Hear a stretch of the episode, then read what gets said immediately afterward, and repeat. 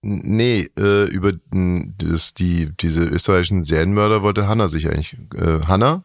Ja, ja, genau. Du machst dann so ein kleines Referat über österreichische Serienmörder oder was? Weil, die, wegen dem Fuß. Also es wurde ein Fuß gefunden, aber, also aus der Donau gefischt, aber man weiß nicht, ob das ein Serienmörder war. Und was hat es mit dem Gulaschmörder zu tun? Der Gulaschmörder, der bekocht ja Fritzel und so wie ich es verstanden habe, gehört der Fuß zu einer Leiche, die inzwischen aber Matsch ist und dies Nee. könnte ein Opfer von dem äh, von dem Flussmörder sein. Ach so, siehst du, ich dachte, die Leiche hat man noch gar nicht gefunden. Hanna? Also genau, es wurde halt dieser Fuß gefunden, aber man weiß nicht, ob es den Flussmörder jetzt gibt oder ob es Selbstmord war. Und Der Flussmörder ist der Donaumörder und der Ist von das- sich der Ist von das der sich Gulaschmörder Nee, gleichzeitig? nee, nee, der Gulaschmörder ist nochmal ein anderer. Also der Aber Flussmörder der Gulaschmörder hat er auch versenkt, seine Leichen. genau, der hat auch eine Prostituierte, aber in einem See, nicht in der Donau. Ja, es ist aber der Fuß von einem Mann, haben sie jetzt inzwischen Ja. rausbekommen. Und Stark verwest. Das ähm, wäre natürlich der gut, wenn es Donau- nachher nicht so maximal verwirrend ist. gut, und der Donaumörder sagt von sich selber, Zitat, man darf mich nie wieder rauslassen. Also das ist der Nein, Donaumörder. nein, also nein, wir das haben war doch jetzt Fritzel, oder?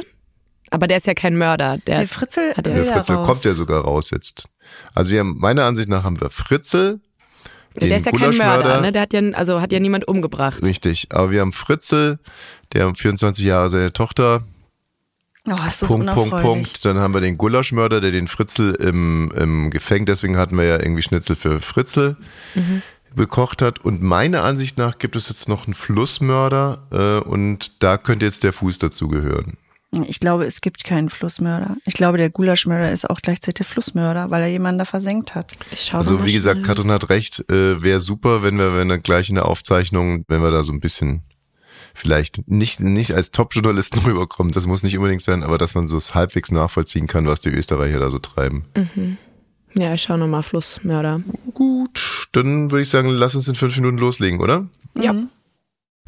Ja, es ist Mittwoch, der 17.01. So Nummer zwei hat heute Geburtstag. Und trotzdem schreibe ich in das Logbuch unseres Lebens Kinderschnitzel nicht für Fritzel.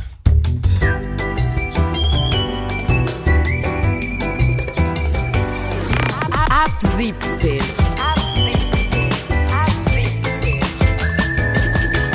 Die tägliche Feierabend-Podcast-Show. Podcast-Show. Podcast-Show. Mit Katrin und Tommy Bosch. Wir machen zusammen Feierabend jeden Tag, immer ab 17 Uhr könnt ihr diesen Podcast hören. Wenn ihr uns hört, dann ist Feierabend und dann bekommt ihr die wichtigsten Fakten des Tages. Ja, naja, das, Okay, also Schnitzel und Fritzel äh, baut ein bisschen auf unserer Montagsfolge, glaube ich, auf. Da ging es um österreichische Massenmörder, beziehungsweise äh, Fritzel ist ja kein Mörder. äh, keiner davon ist ein Massenmörder. Doch, der Gulaschmörder, äh, der mit Fritzl im Gefängnis äh, sitzt und ihm nicht nur Gulasch, sondern eben auch Schnitzel kocht, das ist ein, der Gulaschmörder ist ein Massenmörder. Und jetzt ist Ab möglich, wann ist es denn eine Masse Menschen? Also ein, Massen, oder dann nennen wir es zum Beispiel ein Serienmörder. Ich glaube, ab drei äh, Toten würde ich sagen, ist es eine Serie. Ich weiß gar nicht, juristisch eine Gruppe, eine Gruppe ist man, glaube ich, ab drei Personen ist man eine Gruppe. Ist ja ähm, wichtig, das zu definieren, weil manche Straftaten, wenn man sie als Gruppe macht, härter bestraft werden, als wenn man es als Einzeltäter macht. Gut, ich möchte hier niemanden langweilen. Also äh, wir beschäftigen uns heute auf alle Fälle nochmal im Nachgang mit Fritzel und dem Gulaschmörder. Ähm, unsere Kollegin Hanna wollte sich da ganz tief reinarbeiten in das Thema. Und dazu kommt es eben noch ein dritter Player möglicherweise und das ist der äh, Flussmörder. Na, man weiß nicht, ob es ein Mörder ist. Bis Lass jetzt wurde ja das nur Thema- ein Fuß gefunden. Lass uns bitte dieses Thema nochmal kurz hinten anstellen. Warum Schnitzel? Wie gesagt, weil der Gulaschmörder für Fritzl im Gefängnis Schnitzel gemacht hat. Aber es gibt jetzt einen anderen Anlass, über Schnitzel zu reden und äh, das ist meiner Ansicht nach ein Thema, das spätestens, nachdem wir es hier in dieser Sendung aufgegriffen haben, die Welt beschäftigen wird. Es geht um ein Kinderschnitzel in einem Restaurant, Ach so, dass man dann für leinenlos. 6,90 Euro bekommt, anstatt 12 Euro für Erwachsene. Es gibt ja eigentlich Seniorenschnitzel, auch Kinder- und Seniorenschnitzel immer. Also, was war passiert?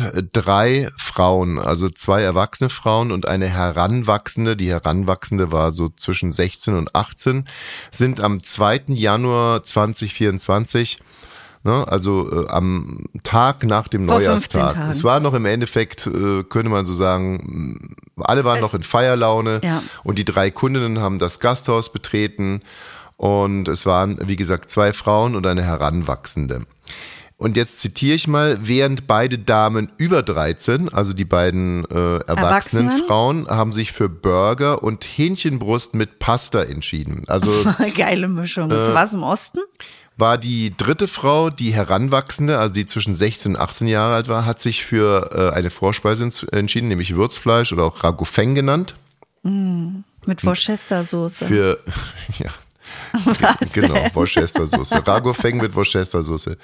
Also, äh, wenn man nicht Ostler ist, sagt man, äh, auch, kann, kann man es auch Ragoufeng nennen. Da, wenn man nicht Ostler ist, gibt's das nirgends. So, also Würzfleisch, eine ganz leckere Sache. Das ist so, ähm, was ist denn das? So Schweinefleisch, äh, Gehacktes Schweinefleisch nicht mit gehackt, Käse sondern drüber. sie sind so kleine Quader und dann so Käse drüber und dann wird es angebacken und dann kann man die Worcester-Soße drüber und es ist äh, also toll.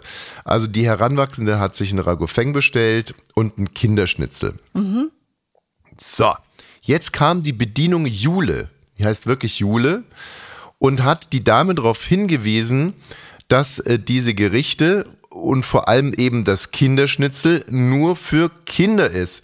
Und sie aufgrund ihres Augenscheins, den sie genommen hat, davon ausgeht, dass alle Frauen über 13 sind. Also, um es nochmal klarzustellen, Kinderschnitzel, wir vereinfachen das Ganze jetzt mal, Kinderschnitzel Bis 13. bis 13 Ab 14 und die normales Frauen Schnitzel. sahen aus wie älter als 13.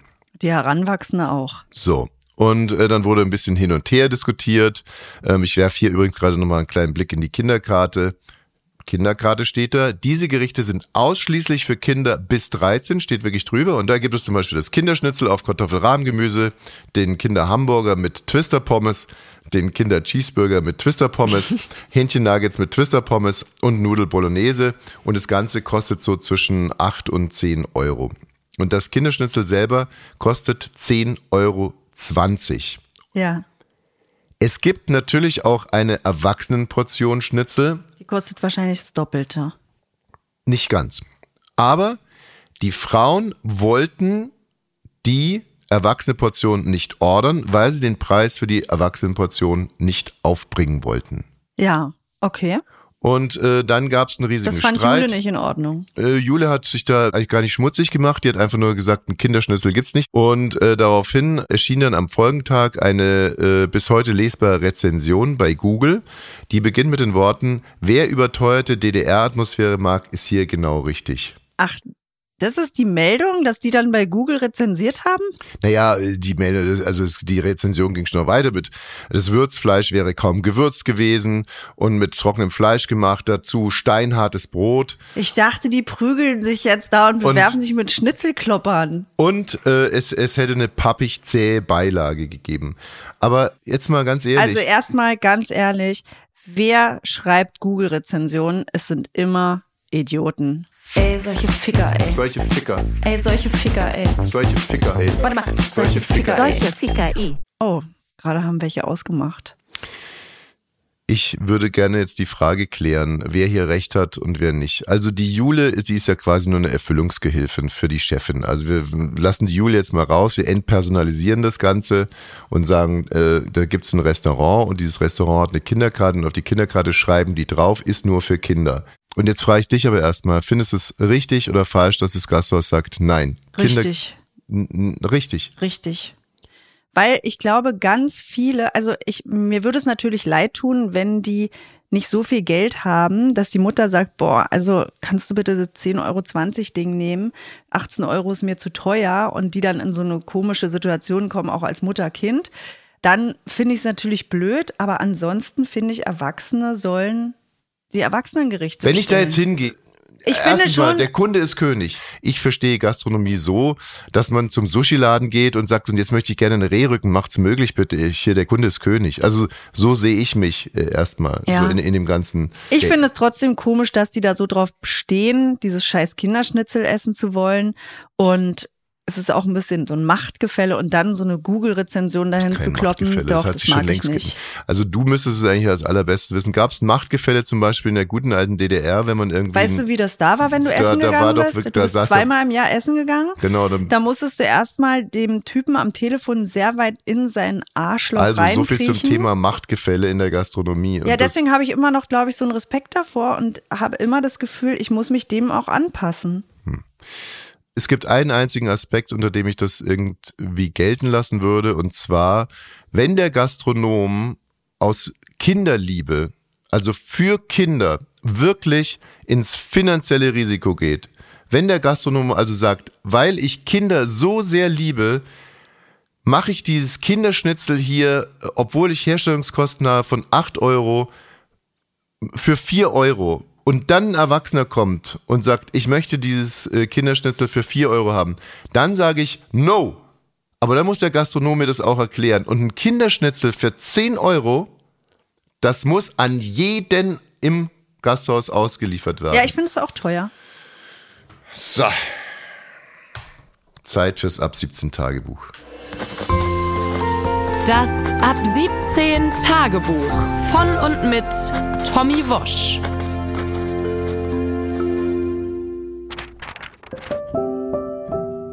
Mein liebes Ab 17 Tagebuch. Jetzt bin ich inzwischen schon drei Wochen krank. Morgens habe ich eine Stimme wie keine Stimme. Nach dem ersten Kaffee geht das Gehuste los. Abends kommt dann noch Fieber dazu. Und das Ganze jetzt, wie gesagt, schon fast ein Monat. Katrin ignoriert meine Krankheit. Nur manchmal, während meiner teilweise minutenlangen Hustenanfälle, schlägt sie mich mit ihrem Handy und meint, ich soll mich nicht so wichtig machen.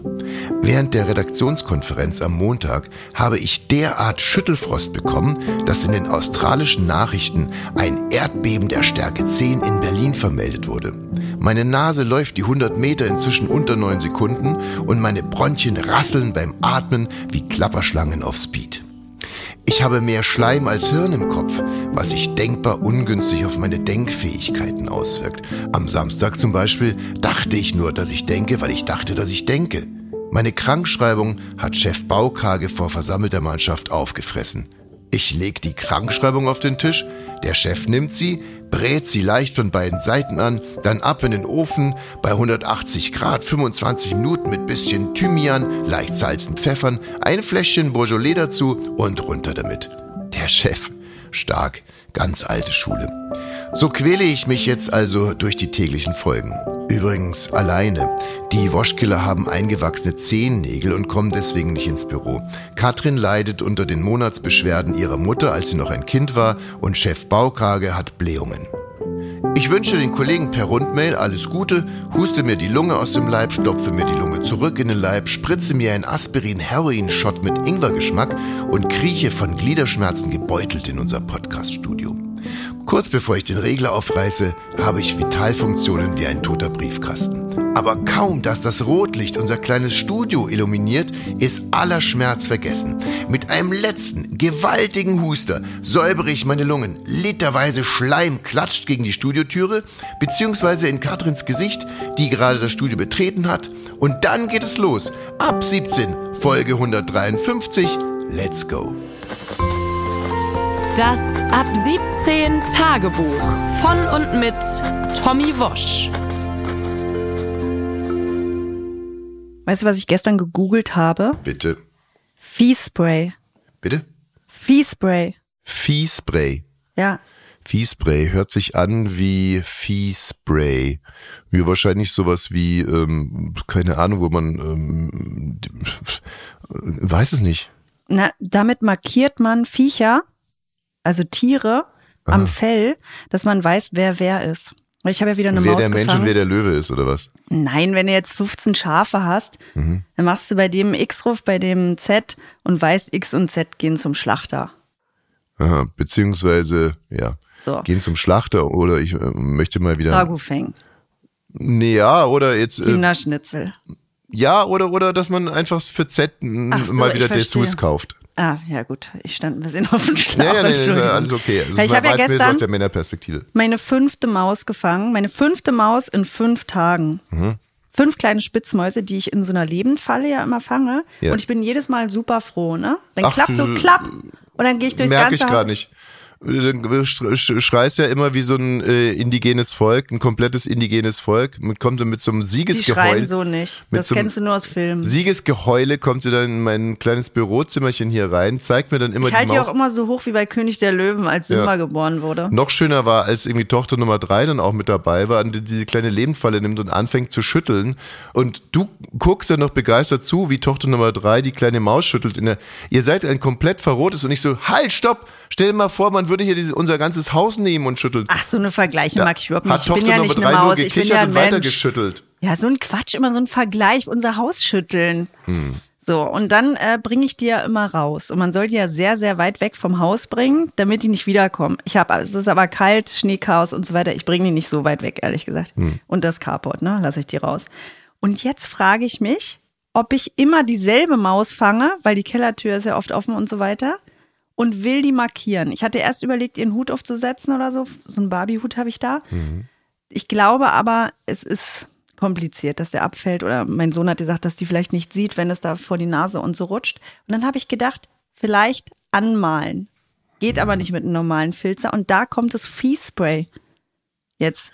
Und warum machst du es nicht so, wie man das normalerweise macht, dass man der Maus dann zum Beispiel, bevor man sie freilässt, noch so ein äh, Bügelbrett unter die Achseln, dass sie, also Ich habe kein Bügelbrett, davon mal abgesehen. Aber so macht man das doch. Also wenn man sich irgendwo zum Beispiel, also früher war das zumindest so, da gab es noch kein Handy und so, wenn man sich irgendwo verabredet hat und sich nicht kannte, zum Beispiel zum Blind Date, dann hat man gesagt, okay, ich, ich habe ein Bügelbrett, dann da, da kannst, kannst du mich irgendwie erkennen. Ja, stimmt. äh, In der Regel waren es eine, eine rote Rose. Ja, aber das musst du ja dann mit rumtragen und dann hier wieder mit reinnehmen und Oder der- damit wieder in die Falle gehen. Oder der kleinen Maus ein Cappy aufsetzen. Ja, sowas dachte ich ja. Mhm. Aber ich habe keinen Cappy und das Einfachste wäre einfach Fee-Spray. Warum ist es dir denn so wichtig zu wissen, ob es immer wieder dieselbe Maus ist, die Darauf habe ich keinen Bock. Dann würde ich, würde ich härtere Maßnahmen Ach so, du ergreifen. meinst. Aha, okay.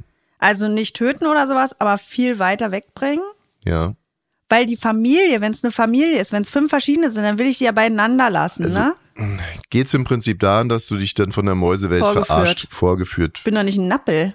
Das wäre dann so eine Art Arbeitsbeschaffungsmaßnahme. Die Maus kichert und sagt, jetzt freut sie sich, dass sie mich wieder gefangen Ja. hat. In Wirklichkeit Aber ihr steckt nicht zusammen unter einer Decke, dass ich hier eine gute Laune kriege. ja. Also, das wäre natürlich schon infam. Ne? Die Maus kommt jeden Tag ins Haus, isst diese drei, vier äh, Nüsse, Studentenfutter, freut sich, dann macht sie so ein Fiebgeräusch und weiß, dass du sie jetzt gleich wieder da draußen setzt, weil sie eigentlich gerne draußen ist, aber halt gerne die Erdnüsse isst. Ja. Und du machst dich jetzt im Depp. Na, und wenn es nur immer die gleiche wäre, würde ich sie vielleicht auch einfach hier leben lassen. Jetzt nochmal wegen Tochter Nummer drei, die diese Lebensfalle geschüttelt hat. Da müssten wir uns unsere HörerInnen mal helfen. Ich weiß gar nicht, ob ich das wirklich gelesen habe oder nur geträumt habe. Aber da gibt's einen Comic und ist der von Mörs, er muss wohl von Mörs sein. Da kriegt ein Kind zwei Tanzmäuse und dieses Kind ist so ein bisschen, ist ein fieses Kind und will immer, dass die Tanzmäuse ficken. Und, ähm, und das wird aber auch aus der Perspektive der, der Tanzmäuse erzählt und es war, es war noch nicht so richtig Vogue oder was auch immer. Auf alle Fälle sagt die eine Tanzmaus dann zu der anderen Tanzmaus, dieser Bengel ist sowas bescheuert, der kapiert gar nicht, dass wir zwei männliche Tanzmäuse sind. Aber äh, das Kind will halt, dass die Tanzmäuse ficken und dann ficken die so ganz gelangweilt miteinander. Ey, das würde mich auch interessieren. Und- also wenn ihr das wisst, was das ist, ab 17 Podcast heißt unsere Instagram-Seite. Ich weiß halt jetzt gar nicht, ob ich mich mehr darüber freuen würde, wenn es sowas nicht gibt und ich das nur geträumt habe, weil dann wäre ich fast ein bisschen stolz auf mich. Wäre aber auch schön zu wissen, dass es das gibt und dann würde ich mir das gerne nochmal angucken. Also ein Kind äh, mit zwei Tanzmäusen. Wenn wir schon bei Perversitäten sind, Bist du jetzt auch bei Saltburn? richtig. Die größte Ehefrau des Jahrtausends kam gestern ganz aufgeregt zu mir. Als ob ich immer aufgeregt bin. Wie sich das Doch, anhört. Ich doch. komme erstmal aufgeregt mit einer Maus, dann komme ich aufgeregt, wenn du das Tagebuch fertig geschrieben hast, dann komme ich aufgeregt wieder an. Wie du, na ist auch egal. Also du warst aufgeregt, sagst, Mann, hier das Internet glüht, Riesenskandal, da soll es einen Film geben, der, ich zitiere, der, wenn man ihn sich anguckt, das Leben verändert. Sag ich natürlich nicht, dass mir mein Leben nicht gefallen würde, aber ein Film, der das Leben verändert, würde mich schon interessieren. Wollen wir uns den heute nicht mal gemeinsam anschauen? Ja, und das haben wir gemacht. Geht also los, ein, Hanna hat ihn auch gesehen. äh, ah, Hanna, Ja. du hast es auch geschaut. Ja. Warum hast du es dir angeguckt? Auch weil alle davon erzählt haben? Genau, weil ich auch einen aufgeregten Anruf von meiner besten Freundin bekommen habe, dass ich den jetzt unbedingt schauen mag. Mhm. Also die war aufgeregt nur fürs Protokoll. Katrin war natürlich nicht aufgeregt. Genau. Also ich versuche mal den Inhalt ganz kurz wiederzugeben. Unser Held Oliver Quick kommt nach Oxford. Dort lebt er erstmal so ein bisschen wie ein Ausgestoßener, weil er eben Nerd ist. Die anderen sind reich, haben tolle Klamotten, er nicht, er ist dafür fleißig.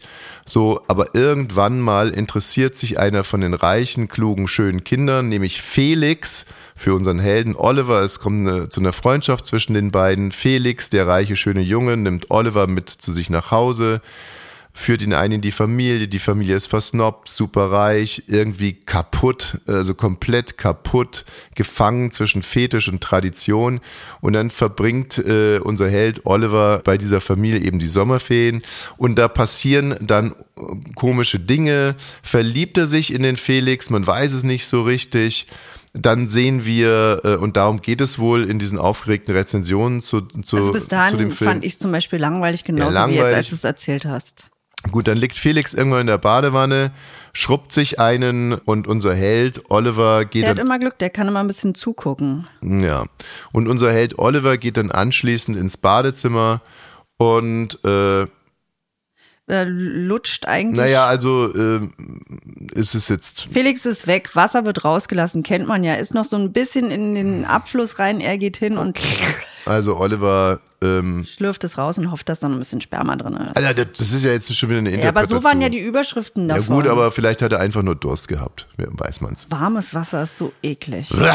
So, und äh, dann hatte er aber auch ein sexuelles Abenteuer mit der Schwester von Felix. Die musste natürlich ihre Tage haben, damit das Ganze noch so ein bisschen äh, spektakulärer wird. Und äh, ganz zum Schluss ist dann Felix tot und unser Oliver vögelt das Grab. Oh Mann, jetzt kann man den Film nicht mehr gucken, ey. Ja, Pech. So, äh, man kann ihn schon trotzdem noch gucken. Äh, Hanna, jetzt sag doch du mal, wie du ihn fandest. Genau, also Katrin hat ja auch schon gesagt, ähm, das Internet, TikTok war ja voll davon und es wurde so gespielt mit dieser Obszönität. Also eigentlich waren es genau diese drei Szenen, sage ich mal. Ne? Diese Vampir-Szene, wo er die Schwester fingert und leckt, die ihre Tage hat, die Badewannenszene und die Grabszene. Die haben ja auch genau so aufeinander aufgebaut, glaube ich. Und ich muss sagen, also ich war gar nicht so schockiert von einigen der Szenen. Ich war gar nicht schockiert. Ja, ne? Da habe ich gedacht, was, was sagt das eigentlich über mich? Ja. Oder dann habe ich noch zu Tommy gesagt, vielleicht sind wir zu alt. Äh, dass mich, Ja. Was soll mich daran denn schockieren? Fand ich nämlich auch. Ich habe mich dann auch gefragt, woran es liegt, ob, ne, weil ich jünger bin, ob ich besonders aufgeklärt bin, dass mich zum Beispiel Periodenblut nicht schockt. Siehst du, ich dachte, ich bin zu alt und du dachtest, du bist zu jung. Ja, genau. Und bei der Badewannenszene dachte ich, es könnte auch daran liegen, dass ich einfach auch so Generation Porno bin, dass es mich nicht schockt. Ja. Mhm. Ja, aber was soll da jetzt groß äh, dran schocken? Also, dass man das Sperma von jemand anderen äh, schluckt, ich glaube, das ist jetzt gelernt, oder? Seit mehreren Jahrhunderten. Ob da jetzt noch ein bisschen Badewasser mit dabei ist, macht die Sache ja, glaube ich, nicht. Also, es Ja, geht aber auch immer wieder um Inszenierungen. Ich glaube, die wollen halt irgendwie einen Aufreger, das ist ihnen auch Mhm. Haben gelungen. geschafft, ja. Und dann kann man das in dem Bild so inszenieren oder darstellen, dass es wirklich schockierend ist oder man macht es halt ästhetisch. Und dann schockiert es halt irgendwie auch nicht. Und das ist ja hier passiert. Also alle drei Bilder sind ja, waren ja durchästhetisiert und insofern haben die nicht geschockt. Also ich glaube, das Genau, da finde ich eher interessant, ob es einen erregt. hat erregt. Ja, Also nicht schockt, sondern ob es einen erregt. Wüsste ich jetzt nicht wie. Also ich glaube, das ist aber auch nicht der, der Sinn und Zweck des Ganzen. Also ich kann, ich möchte mal ganz kurz sagen, der, dieser Film ist durchaus unterhaltsam. Der Film leidet unter einer Geschichte und da spricht jetzt dann sozusagen auch der Drehbuchautor aus mir. Man kann natürlich spektakulär und groß erzählen, das geht ganz oft dann auf Kosten der Glaubwürdigkeit. Und es gibt ganz wenige Drehbuchautoren oder ganz wenige Filme oder Serien, die es schaffen, spektakulär zu sein und trotzdem glaubwürdig.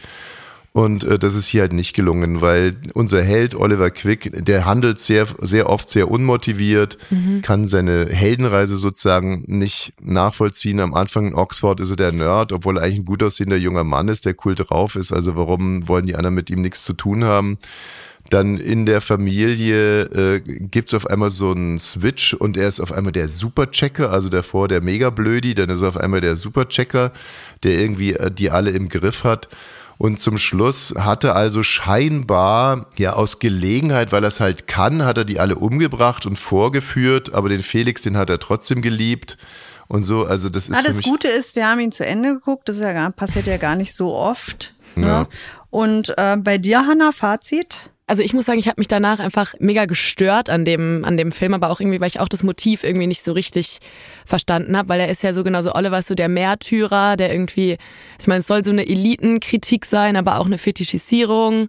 Und aber Oliver ist ja auch gar nicht so aus der unteren Gesellschaftsschicht, sondern eigentlich aus der ja, Bürger, aus dem Mittelklasse. Bürgertum. spießigsten Kleinbürgertum-Familie. Also ich, genau, ich habe es auch nicht so richtig greifen können alles. Es ist alles einfach, es ist nicht konsistent. Naja, und für alle, die den Film nicht kennen, sorry. Sag mal ganz Äh, kurz, aber jetzt den mal, ich möchte mal ein Gegenbeispiel machen. Kritik an Eliten und Underdog und auch wie krass sozusagen dann, wenn einem Underdog Macht in die Hand gegeben wird, wie brutal das umschlagen kann. Gibt's ja eine sehr gute Szene bei White Lotus war das, oder? Mhm. Nee, das war dieser Film, wo die alle so Triangle of Sadness. genau, wo die irgendwie alle einen Kotzkrampf bekommen auf dem Schiff, dann Und dann ist die. Frau, die eigentlich geputzt und gekocht hat, auf einmal auf der einsamen Insel. Auf der einsamen. Insel ist sie die Heldin, weil sie die einzige ist, die alles hat, um sozusagen fürs Kann Überleben zu sagen, kann Feuer machen, kann kochen und so weiter und so fort. Und diese ehemalige Reinmachfrau bekommt dann Macht über die anderen und lässt die dann ganz brutal antreten. Äh, Bis hin zu, dass sie sogar, glaube ich, dann irgendwie zum Schluss eine Frau irgendwie mit dem Stein erschlägt, oder war es nicht so? Und das war mir schon ein bisschen zu plakativ, aber natürlich um Lichtjahre besser als in dem Film hier. Amen. Amen. Amen. Ja. Mann, jetzt haben wir wieder nicht über die Hundescheiße gesprochen. Hey, die Hundescheiße ist ja auch schnell erzählt. Es gibt wo, in welchem Land? äh, Südtirol. In Südtirol wird von allen Hunden die DNA genommen, damit, wenn irgendwo Hundescheiße auftaucht, man ganz schnell so zuordnen, Härchen fahren kann. ganz schnell zuordnen kann, welcher Hund das gemacht hat. Das äh, hört sich jetzt natürlich erstmal super an und klar können die da in Südtirol machen. Die haben ja, glaube ich, genau drei Hunde und die haben dann immer so ein kleines Rumfässchen, äh, um, das sind so Lawinensuchhunde, wo man übrigens sagen muss, man Hubert hat da schon wieder hingeschissen Ja, und Hans bei- hat's nicht weggenommen. äh, Lawinensuchhund meiner Ansicht nach darf übrigens sowieso überall hinscheißen. Also wenn man Menschen rettet, darf man, auch. darf man Blindenhund doch auch überall hinscheißen. Nehmt bitte diesen Gedanken mit. Äh, für heute ist mal gut. Also klar würden wir uns sowas in Berlin wünschen. Nur, äh, ich bitte dich, wie soll das denn funktionieren? Also erstmal von 50.000 Kampfhunden, die Ich will DNA die nehmen. DNA von Hundehaltern, die in den Wald, in den ich spazieren gehe, ihre Hundekackbeutel mit Kacke drin hinwerfen. Ich brauche die DNA von den Hundehaltern, da können nämlich die Hunde gar nichts dafür. Auch morgen ist wieder Feierabend. Wir freuen uns auf euch. Bis morgen. Diesen Podcast gerne abonnieren, gerne weiterempfehlen. Tschüss.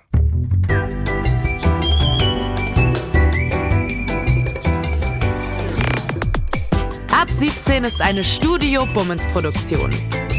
Sei auch morgen wieder dabei. Abonniere diesen Podcast und verpasse keine neue Folge. Ab 17. Jeden Montag bis Freitag. Ab 17 Uhr überall, wo es Podcasts gibt.